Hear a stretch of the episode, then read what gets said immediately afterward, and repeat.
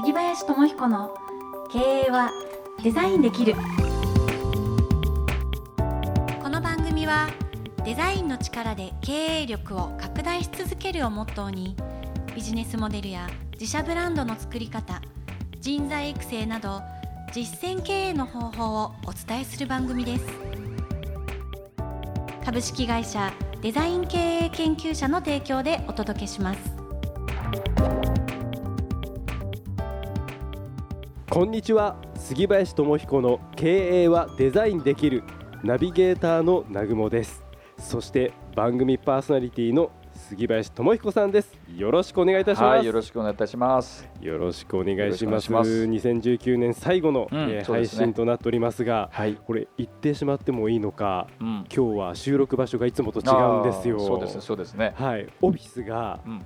変わったんですねそうなんですね。あの移転をさせていただいて、はい。あの同じエリアなんですけども、うん。あのまだまだね段ボールが積んであったりそ木の棚が作りかけだったりこれからデザインしていくんですけどうなんですけどちょっとガランとしてますけどね、そう今はねもう本当に引っ越されたばかりという状況なのであれなんですけど、うん。もう場所がもう素晴らしくてう、ん。いやここはなかなかいいんですよ。落ち着きますねぱオフィス選びはね、うん。すごく重要ですよね。当たり前だけどね。ねえ、うん。どこら辺を気に入ったというかまあね場所あんまり細かく言っちゃうとまずいのかもしれないんですけど、うんうんもうかなり一等地ですねここは。あのー真ん中とか その中心はい。っていうのは私結構あのテーマだったり頭の中にいつも置いてあるワードなんですけどはい。それを軸にまあ探してたんですけど、まあ、人気エリアなのでねここね。おそらくねこれ何軒目だろう？15軒目ぐらいですね。はい。探してはい。あのあここいいなと思うとあのもう申し込み入りました。っていうのが15回連続ぐらい重なってですね。その繰り返し繰り返しちょっと。うでもねここがね、最終的には一番良かったですね。でとこに巡り合ったみたいな場所なわけですね。あのーまあ2019年もねこう終わりになってきてますけど、はい。このまあ流れ流れとかね世の中の流れとか、うん。あの経営者さんですと、まあ、自分の中のこの流れみたいなのがあると思うんですね、はい。経営者さんご本人のうん、バイオリズムみたいなますよね。ことと、あとははい。会社法人格のバイオリズムはい。っていうのはねあの非常に私は重要だなと思っていて、はい。まあその中であのたまたまっていう風ですけどじゃあたまたまっていうのも大事だなと思っててうん、あのこのことが、まあ、このオフィスを決めさせてくれたなっていうふうにこう思っていてですね、はい、なかなかその眺めもね非常に窓が大きくて。そうなんですよね。いやこれからどんなこのデザインされていくのか、え非常に楽しみなわけですけど、うん。まあ先ほどそのバイオリズムみたいなね、うん。話をされましたけど、うん。じゃあ杉林さんにとってうん。2019年のうん。バイオリズム、うん。まあもう上々だったのかなっていう私のイメージはすごくあるんですけど、うん。ご自身ちょっとこう年を振り返ってみていかがでしたか？そうですね。あの、まあ、創業させていただいて、えっと、3年目次で4年目、まあ、5期目になるんですけど、はい、あのまあ、3年経つとなんとなく会社のうん、こう売上の感じとか、はい、まあ、経費の感じとかで世の中にどういうことをこう必要とされてるか、っていうことがな体にやっと染み込んだなっていうねあそんな感じだったんですそれね。が今年だったわけですね。そうか。どうでした今年は、今年はうん良くも悪くも変わらなかったかなと。あの、うんうんうん。その仕事自体は、うんうん。うん、まあそうですね。番組もそんなに減らなかったしうん。増えなかった。そんなに増えてもいないし。だからまあうん。いい形でうん。こう緩やかな波の中でうん。サーフィンをしているような状況、まあ、ただねとはいえこの番組うん。がスタートしたりとか、はいはいいい出会いがあったなと、うん。やっぱ人との出会い、うん。まあ、杉林さんの番組と出会えたこと、うん。まあ、あとそのアート、ね、プロジェクトじゃないですけど自分の絵に挑戦できた、そうですね。ううん。んまあ、一つ絵が売れたっていう意味でも、はい。まあ、いい年だったかなと、うんうんまあ、後役みたいなんですけど、うん今年は自分、だけど全然そういうのも気にしないんで、うん。はい、全然後役感がなかったです。後役なのか。そうなんですよ。僕今年知ったんですよあじゃあ俺、うん。去年翻訳だったんだみたいな。翻訳の時ってどうでした、ら僕これ翻訳だって知らなかったんで、うん。去年も結構、いうん、悪くなかったですね。これねそれ大事なんですよ。あ大事ですか？大事というよりあの、はい。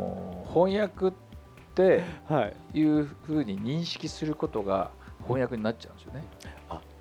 引き寄せじゃないけどこの俺翻訳でやべえ今年みたいな思いがうん操作してしまうってことですか、いろんなまあ考え方あるんですけど、はい。あのまあ、日本の中にはそういう流れがありますよね、うん。日本とかアジア。はい。あのにはまあ仏教っていう中にはそういう考え方ありますけど、まあ、地球は一体じゃないですか、はい。まあ、そこにはキリスト教があったりイスラム教があったりするんですけど、はい。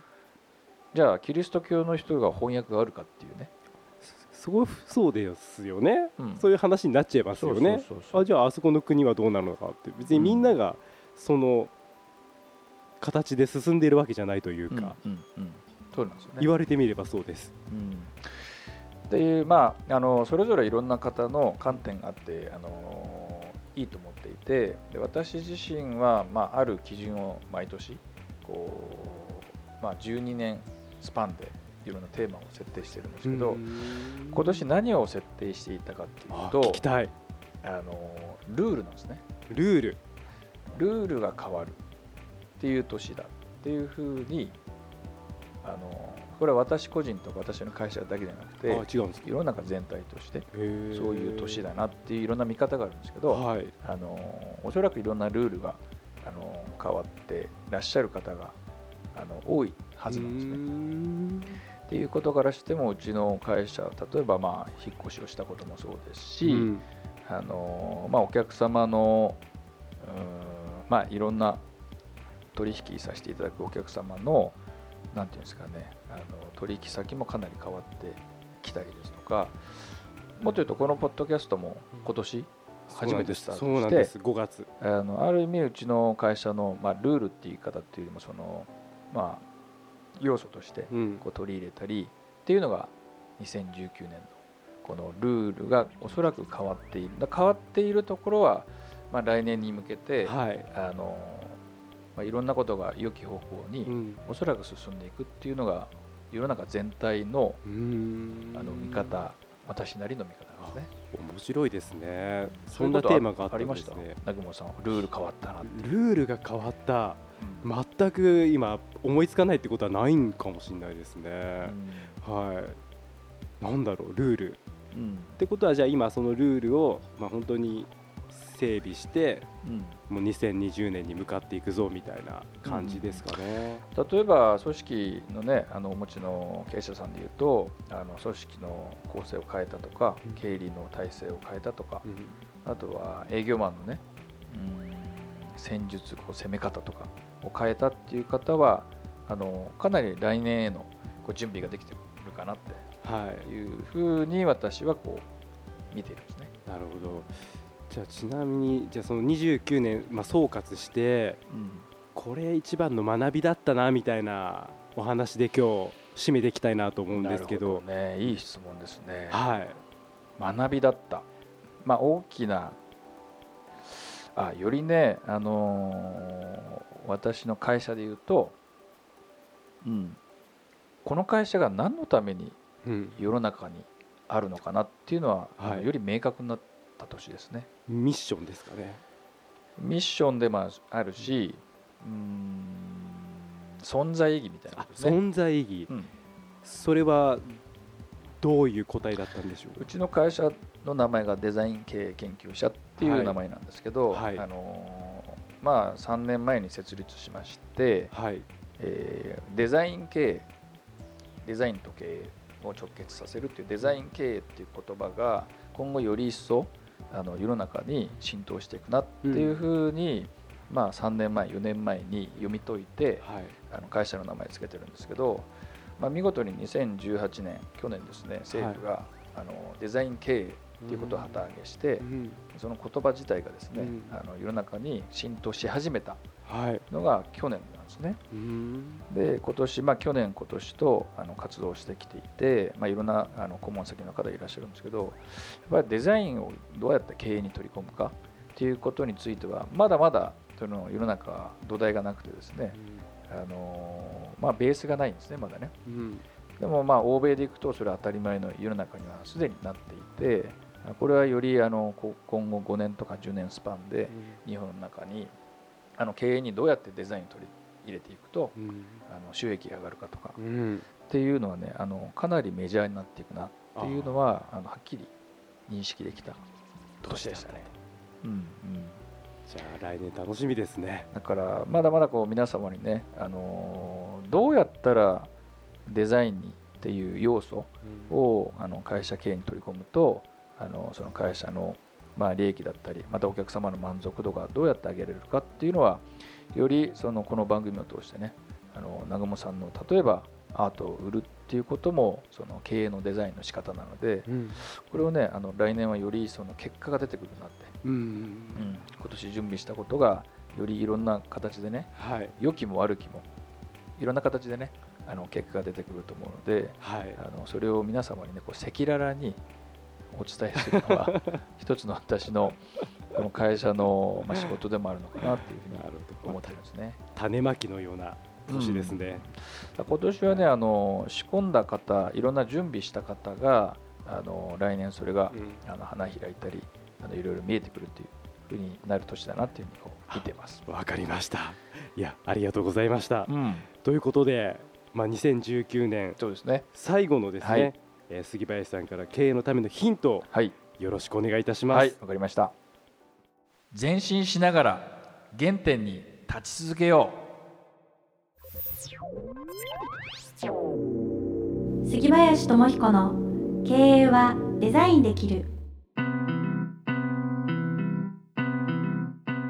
さっきルールが変わる年だったってお伝えしたんですけど、はい、やっぱルールっていうことを考えるとじゃ今現在どうなんだってね、うん、でそれは変える必要があるのかとか、ないのかっていうのを、まあ、やっぱり今を見ていくと、うん、あの前進する方向とか行き先がねこう見えてくるしまさに令和になりましたし。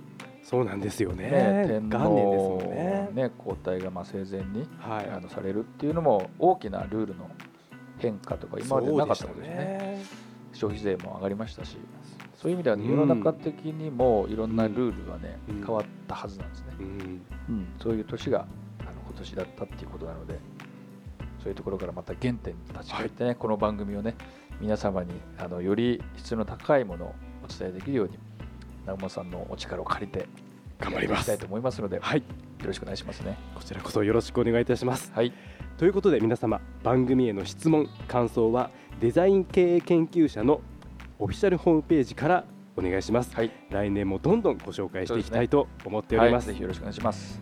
それでは、はい、杉林さん、はい、今年もありがとうございました。ありがとうございました。それでは良いお年を。